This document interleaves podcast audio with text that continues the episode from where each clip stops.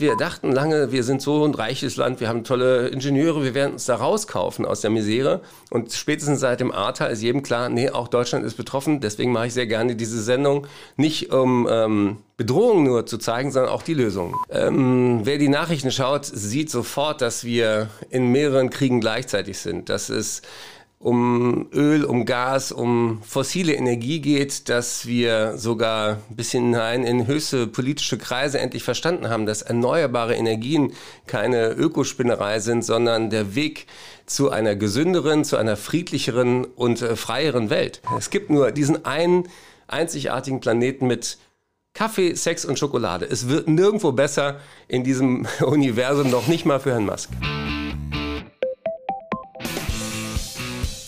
Turi 2 Podcast Menschen, Medien, Marken. Herzlich willkommen zu dieser neuen Ausgabe. Ich bin Markus Tranto, Chefredakteur von Turi 2.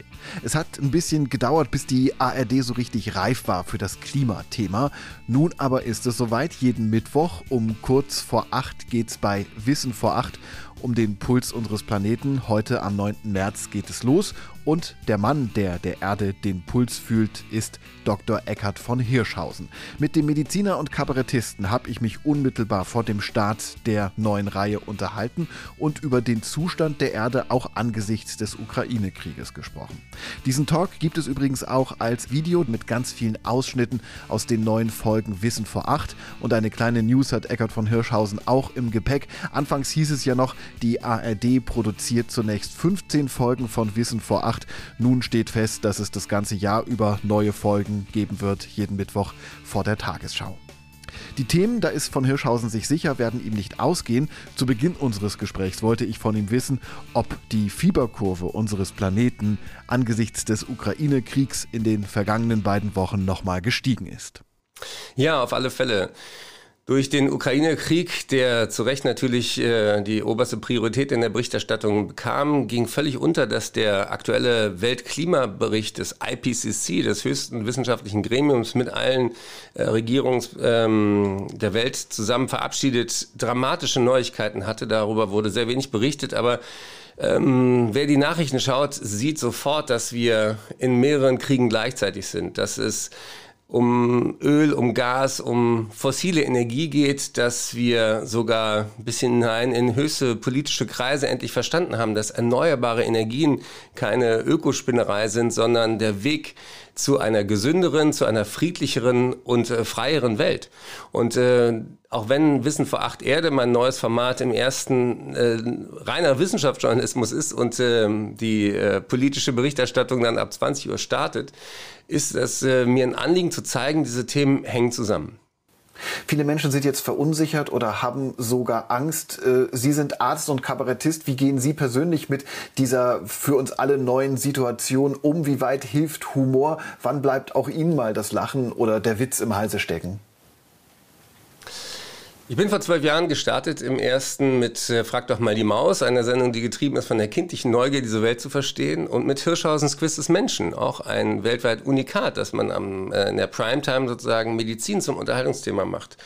Und äh, die laufen auch weiter. Da, da sehe ich auch überhaupt keinen Gegensatz dazu, dass ich auch montags Dokumentationen über ernste Dinge mache, wie Long Covid beispielsweise. Diese Sendung hat sehr, sehr viel Resonanz bekommen. Wird jetzt nochmal eine zweite Sendung gedreht, weil da so viel auch A, betroffenen Geschichten dann ähm, mir zugesandt wurden, als auch politische Reaktionen bis hin zu Expertenkreisen und so weiter. Also ähm, ich bin schon immer mehr gewesen als ein reiner Unterhalter. Und äh, deswegen haben sich Standbein und Spielbein ein bisschen verschoben, aber ich stand immer für eine Mischung von Relevanz und Firlefanz, wie wir das manchmal redaktionsintern nennen. Und ähm, ich glaube auch, dass die Zuschauer inzwischen wissen, das, was sie von mir bekommen, ist recherchiert. Das ist äh, gerade in diesen Zeiten, wo wir so viel mit Desinformation und ähm, ja, ja, Fakes zu tun haben, es ist umso wichtiger, dass es Menschen gibt, die glaubwürdig und vertrauensvoll auch transparent machen, wie sie zu ihren Aussagen kommen. Und das ist bei mir eben nicht nur meine eigene Meinung, sondern das ist maßgeblich auch die äh, Recherchearbeit von einer sehr, sehr guten Redaktion. Da sind Menschen aus der Quarks-Redaktion drin, viele junge Kreative, wir haben eine tolle Grafik. Das heißt also, für mich ist ähm, die Zeit ähm, nicht stehen geblieben und für die Zuschauenden und natürlich auch in der Welt nicht. Das heißt, jetzt weiter nur in Anführungsstrichen Unterhaltung zu machen, wäre mir zu wenig. Und ich freue mich sehr, dass die ARD äh, mit äh, meiner Unterhaltungschefin Karin Kuhl, mit ähm, Herr Schönborn als Programmdirektor beim WDR und auch der neuen Programmdirektorin der ARD mit ähm, Frau Strobel diesen Weg auch unterstützen. Das finde ich toll, weil die ARD ähm, dieses Thema in den letzten Jahren nicht so präsent hatte wie, ähm, wie die Wissenschaft. Heute Abend startet Wissen vor acht Erde. Wie viel kann so eine Fernsehsendung kurz vor der Tagesschau überhaupt ausrichten? Wir haben dieses Jahr ein, ein trauriges Jubiläum, nämlich 50 Jahre Bericht Club of Rome. Und äh, inzwischen wurde ich da auch zum Mitglied erklärt, äh, was mich sehr freut. Ich bin viel im Austausch mit vielen Wissenschaftlern, die dieses Thema schon viel, viel länger auf dem Schirm haben. Und ähm, es gab ja auch immer sehr, sehr gute Berichterstattung über, über Umweltthemen, über Gesundheitsthemen. Aber das, was wir mit Wissen vor acht Erde jetzt hinbekommen, ist eine Verbindung. Und das nennt sich auf ähm, in der wissenschaftlichen Welt Planetary Health, also planetare Gesundheit. Man kann es sehr einfach übersetzen mit gesunde Erde, gesunde Menschen. Und ähm, was da auch reingehört, ist diese Idee von One Health. Das heißt, das, was die Pandemie uns gelehrt hat, ist, dass die Viren eben nicht einfach äh, über uns hergefallen sind, sondern wir haben sie mehr oder minder gezwungen dazu, äh, Kontakt mit den Menschen zu bekommen, weil wir Wildtiere handeln, weil wir sie jagen, weil wir sie essen, weil wir ähm, natürlich Rückzugsorte ähm, für unseren Fleischkonsum zerstören und, und, und. Das heißt also, wir müssen unsere menschliche Gesundheit viel, viel stärker verstehen, als etwas, was bedroht ist, nicht mehr durch einzelnes individuelles Verhalten, nicht rauchen, bewegen, Gemüse gilt weiterhin, aber wir können auch als Ärztinnen und Ärzte nicht weiter ignorieren, dass die größte Gesundheitsgefahr im 21. Jahrhundert ist die Klimakrise. Und da sind sich alle wissenschaftlichen Institutionen weltweit einig, Lancet Climate Countdown, Deutsche Ärztekammer, Weltärztebund, WHO und so weiter und so fort. Das heißt, das, was ich dort in diesen kleinen drei Minuten versuche zu vermitteln, ist wirklich keine, sagen, ähm, äh, keine Weltuntergangsstimmung, sondern schaut hin.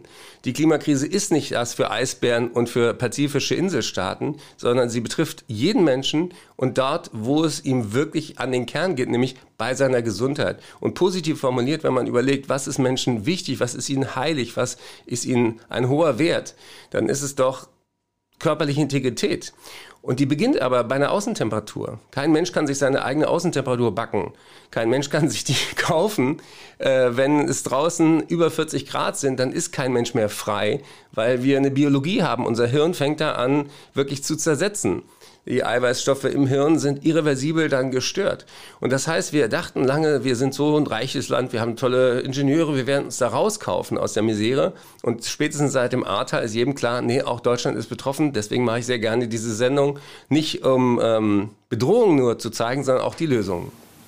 Sie haben gerade schon einige Themen angesprochen, um die es gehen wird. Äh, Im November gab es ja im Rahmen der ARD-Themenwoche schon mal äh, fünf Folgen Wissen vor acht Erde. Äh, da ging es dann um Themen wie Ressourcenmanagement, Wasserverbrauch oder auch den Unterschied zwischen Wetter und Klima. Welche Themen haben Sie sich für die kommenden 15 Folgen, die ja jetzt erstmal geplant sind, äh, auf die Agenda geschrieben? Ja, wir haben sogar noch mehr äh, geplant. Ich bin total stolz, dass es gelungen ist, nach diesem kleinen Piloten zur Themenwoche jetzt ähm, äh, das ganze Jahr über zu senden. Und Wissen vor acht gibt es ja in verschiedenen Ausprägungen und dort werden frische Sendungen auch mit Wiederholungen gekoppelt und wir werden dieses Jahr komplett sozusagen neue Staffel ähm, senden. Und äh, die Themen gehen uns nicht aus. Das, äh, wir hatten ein tolles, kreatives ähm, Team-Meeting gerade. Und ich bin selber immer überrascht, wie viel man nicht auf dem Schirm hat. Also ein Beispiel. Äh, hat mich Sven Plöger draufgebracht, den ich auch sehr schätze. Also es gibt auch in der ARD viele Menschen, die diese äh, Klimakrise schon auf unterschiedliche Themen ähm, auch runterbrechen, wie Meteorologie. Aber ähm, diese Gesundheitsaspekte, die sind, sind oft neu. Aber wir beschäftigen uns zum Beispiel auch mit der Frage, was ist denn der Regenwald? Ich dachte naiv, naja, der Regenwald steht dort, wo es viel regnet. Und Sven hat mir dann erklärt, nee, der Regenwald steht da, weil, also es regnet dort, weil da der Wald steht. Und es ist tatsächlich so, wenn es keinen Wald gibt, der Wasser aufnehmen kann und wieder verdunsten kann, wenn es keinen Wald gibt, der Terpene heißen, die das sind so äh, Inhaltsstoffe, die die Bäume freigeben, die auch die Waldluft so gesund machen. Und an denen kristallisieren sich dann die Wassertröpfchen. Das heißt also, Dinge hängen auf eine faszinierende Art zusammen. Und ich glaube ja auch nur, dass wir schützen können, was wir schätzen können. Und deswegen bin ich auch mit dieser kindlichen Neugier, und deswegen passt das auch für mich zu der Energie, mit der ich äh, Quiz des Menschen oder auch ähm, äh, Frag doch mal die Maus mache. Ich will es ja verstehen erstmal. Und ich glaube, wenn man zeigt, Mensch, die Welt könnte so viel schöner sein, sie könnte gesünder sein, ähm, wir haben eigentlich die große, große Verantwortung, auch den nächsten Generationen einen halbwegs intakten Planeten zu hinterlassen, dann rührt es hoffentlich auch die Menschen. Ich glaube, ganz viel von der von der Berichterstattung bislang war viel zu abstrakt. Es war entweder so ein physikalisches Phänomen oder es wurde sehr, sehr distanziert. Sagt, ja, irgendwann könnte das passieren oder irgendwo passiert das. Und deswegen habe ich extra für dieses Interview ein Shirt angezogen. Jetzt stelle ich mich einmal hin. Es heißt Because There's No Planet B. Und ähm, es gibt nur diesen einen Planeten, den einen mit Wasser, mit Luft, mit erträglichen Temperaturen, diesen einen einzigartigen Planeten mit Kaffee, Sex und Schokolade. Es wird nirgendwo besser in diesem Universum, noch nicht mal für Herrn Musk. Dass sich das erste auf so einem prominenten Sendeplatz mit dem Thema Klima beschäftigt, ist ja nicht ganz selbstverständlich. Ne? Die Initiative Klima vor Acht war anfangs bei den Verantwortlichen der ARD ja nicht wirklich auf fruchtbaren Boden gefallen. Mit den Kolleginnen und Kollegen bei RTL waren die AktivistInnen ähm, deutlich schneller im Geschäft. Ähm, ist die äh, ARD, ist das erste in dieser Hinsicht ein bisschen spät dran? Oh, äh, da müssten Sie andere Menschen fragen, die mit dieser Entscheidung enger vertraut waren. Ich kann nur so viel sagen, ich freue mich, dass es jetzt so ist. Ich äh, sehe auch, dass das eine Aufgabe der Öffentlich-Rechtlichen ist. Ähm, und ich sehe auch, dass das ZDF ähm, schon lange mit Harald Lesch, mit dem ich sehr gut befreundet bin, mit Dirk Steffens für das Thema Artenvielfalt, Biodiversität und auch mit MIT, die da auch einen tollen Job macht, äh, dieses Thema schon mit prominenten Köpfen besetzt hat. Die ARD ist anders strukturiert. Dadurch, dass wir so viele verschiedene Senderanstalten haben, fehlt manchmal das, was, äh, was sozusagen Köpfemanagement bedeutet. Aber das wurde erkannt und wird jetzt auch tatsächlich äh, tatkräftig angegangen. Und deswegen freue ich mich, da darf ich noch nicht so viel drüber äh, reden, aber es werden noch andere Formate in diesem Jahr ähm, entstehen. Und äh, ich freue mich sehr, dass das auch in der neuen Konstellation jetzt äh, da richtig Schwung reinkommt. Sie sind ja Mitgründer der Scientists for Future, die die äh, Initiative Fridays for Future in wissenschaftlichen Fragen beraten, durchaus auch gegen Angriffe verteidigen. Es gibt auf der einen Seite ja diejenigen, die äh, sagen, wir müssen unser Verhalten ändern, wir müssen Verzicht üben, um unser Klima zu retten. Auf der anderen Seite gibt es die Fraktion, die sagt, äh, wir hoffen auf Innovationen, die dafür sorgen, dass wir unseren Lebensstil einigermaßen beibehalten können. Ähm, in welche äh, Fraktion würden Sie sich zurechnen? Gibt es eine sehr schöne Anekdote, weil äh, wir alles brauchen. Und ähm, gleichzeitig ist diese naive Vorstellung, dass wir irgendwie einen Staubsauger finden, der das ganze schädliche Treibhausgas wieder aus der Atmosphäre saugt, total naiv und auch physikalisch unmöglich. Und dazu hat ja Elon Musk mal einen Preis ausgelobt, 100 äh, Millionen Dollar geboten für jemand, der was erfindet, was CO2 binden kann. Und hat jemand getwittert, dürfen sich auch Bäume bewerben. Das ist mein Humor. Also ähm, ich war in Glasgow auf der Weltklimakonferenz und eins der großen Themen war erstens Methan. Wo kommt Methan her? Das zeigen wir auch bei Wissen vor acht Erde, maßgeblich aus der industriellen Fleischhaltung. Das ist abstrus, wie viel die Kühe unsere Atmosphäre zurülpsen und unsere Bösen zukacken. Ich kann es nicht anders sagen. Seit ich mir diese Zusammenhänge klargemacht habe, bin ich ein Fan der Planetary Health Diet, also wenig Fleisch, wenig Fisch, viel Gemüse, ist für den Körper gesund und für die Erde. Und das ist eben auch das Narrativ, was uns fehlt. Wir brauchen mal positive Zukunftsszenarien. Wir müssen mal überlegen, wo wollen wir als Gesellschaft hin? Und das ist nicht nur Verzicht. Also auf, äh, wenn man sich anguckt, was dieses Überkonsum von Fleischarm mit der Erde macht, äh, dass Menschen hungern müssen, weil wir Futtermittel lieber in Tiere reinschieben, als Menschen zu essen geben. Und auf der anderen Seite, wie zerstörerisch dieser ganze Kreislauf ist, dann kann man sich nur an den Kopf fassen. Und deswegen finde ich es wichtig zu sagen, hey, win, win, win. Es ist gut für deinen Körper, es ist gut für deine Mitmenschen und es ist gut für, für die Tiere und die Erde. Und äh, wir könnten vielmehr diese positiven Geschichten auch nach vorne stellen. Und auch das ist äh, Teil von Wissen vor acht Erde, dass wir sagen, wir stellen nicht nur die Diagnose, sondern wir zeigen auch, wo es tolle Ideen gibt. Und um die Scientists for Futures nochmal, ähm, for Future nochmal zu würdigen, ja, die habe ich mitgegründet, als die Fridays angegriffen wurden von Politikern. Und jetzt gender ich nicht, weil es waren ausschließlich weiße Männer. Ähm, die sagten, Mensch, die haben doch keine Ahnung, die sollen erstmal äh, in die Schule gehen und die Politik den Profis überlassen. Da haben 28.000 WissenschaftlerInnen aus Deutschland, Österreich, der Schweiz unterschrieben und gesagt, hier, liebe Politiker, hier ist die wissenschaftliche äh, Datenlage, hier sind die Studien, die Jugendlichen haben völlig recht, sich Angst äh, angstvoll der, ähm, die Frage zu stellen, zerstören wir gerade ihre Zukunft? Und das hat ja dann das Bundesverfassungsgericht auch nochmal bestätigt, dass die Freiheit der nächsten Generation massiv durch unsere Nicht-Klimapolitik gefährdet ist. Und das sind alles epochale Wenden. Und äh, ich finde es einerseits eine hohe Verantwortung in dieser Zeit zu leben, weil wir äh, wissenschaftlich ein Budget haben. Wir haben nur noch wenig CO2, was wir ausstoßen dürfen, um dieses anderthalb Grad Ziel nicht zu ähm, gefährden. Es ist sehr, sehr fraglich, ob wir das schaffen. Und was dann alles an Kipppunkten kommt, ist, möchte man sich gar nicht ausmalen. Auf der anderen Seite ist die Dringlichkeit immer noch nicht wirklich äh, rübergekommen. Als Arzt lernt man immer, man muss erst die Diagnose stellen, bevor man mit dem Patienten über die Therapie Möglichkeiten redet. Und wir haben bei Corona haben wir das gut hingekriegt, dass wir gesagt haben, Leute, wir haben eine bedrohliche neue Situation, die haben wir uns nicht ausgesucht, aber ähm, jetzt machen wir Maßnahmen, die auch nicht populär sind. Und da haben viele Menschen in der ersten Welle zumindest total eingesehen, dass das Sinn macht und mitgezogen. Und diese Klarheit fehlt uns in der Klimadebatte. Und es ist nicht nur Klima, es ist ähm, es ist die Versauerung der Meere. Es ist, äh, dass wir die, die praktisch, äh, die Ostsee ist tot, ja. Und ich stelle dann eben bei Wissen vor acht Erde das eher immer in so einer mit einer Frage vor. Also die Ostsee stirbt, wer ist der Mörder? Und plötzlich merken wir, das ist auch ein True Crime, was wir da gerade sehen. Äh, die Leute gucken so gerne Krimis, weil am Ende klar ist, wer ist der Mörder. Und das, was ich versuche rüberzubringen, wir sind ja Opfer und Täter zugleich. Wenn im Ahrtal 200 Menschen sterben und 30 Milliarden Euro Schaden entstehen mindestens und ungezähltes Leid passiert in einer einzigen Nacht, dann können wir uns doch nicht länger fragen, was kostet uns Klimaschutz, sondern was kostet es uns weiter zu wenig zu tun.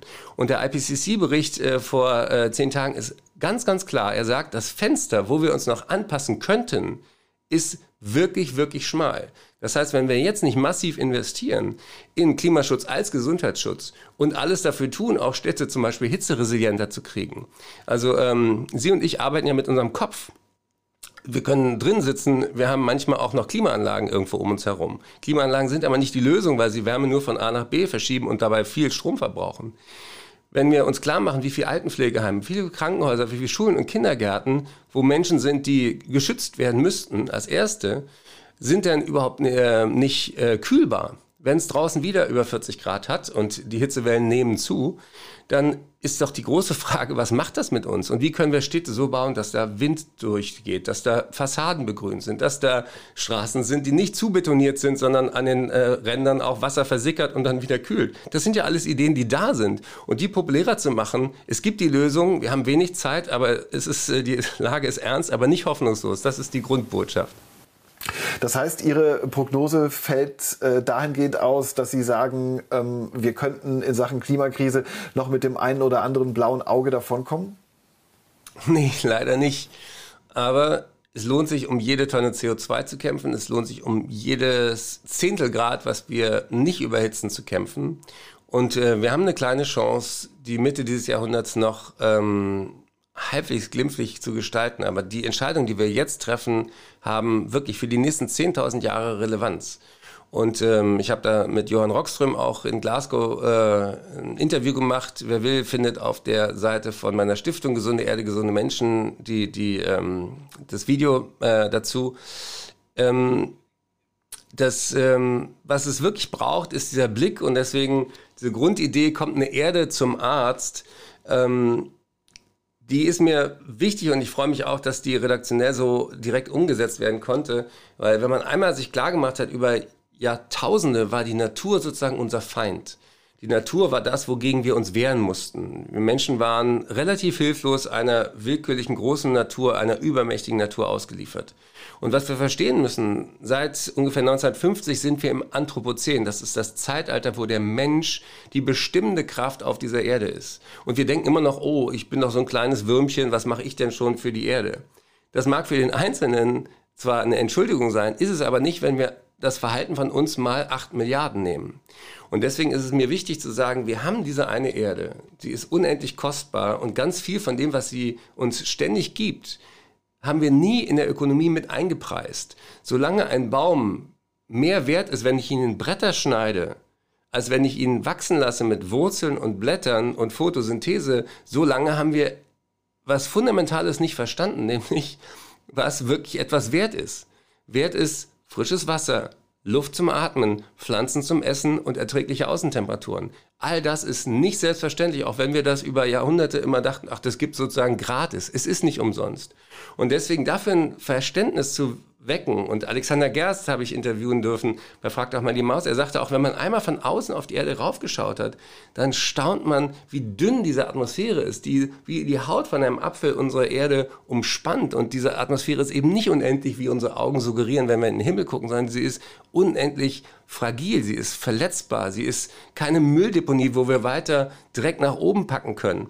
Und ich glaube, wenn wir dieses Staunen und auch ein bisschen die die Wut über das Zerstörerische, was wir Menschen auch drin haben in diesem unendlichen Gier- und Wachstumsding, wenn wir das einmal klar gemacht haben, dann könnten wir wirklich zu einem anderen Verständnis kommen, dass wir es gemeinsam schaffen oder gar nicht. Dass wir nicht Generationen gegeneinander aufhetzen oder Stadt gegen Land oder rechts gegen links oder grün gegen konservativ. Es ist ein Thema, was alle angeht und deswegen hoffentlich von allen auch vor der Tagesschau gefunden und geschätzt wird. Ab heute Abend moderiert Dr. Eckhard von Hirschhausen jeden Mittwochabend vor der Tagesschau Wissen vor acht Erde. Vielen Dank für das Gespräch. Herzlichen Dank. Turi 2 Podcast. Abonnieren Sie uns unter turi2.de slash podcast sowie bei Spotify, iTunes, Deezer und Audio Now.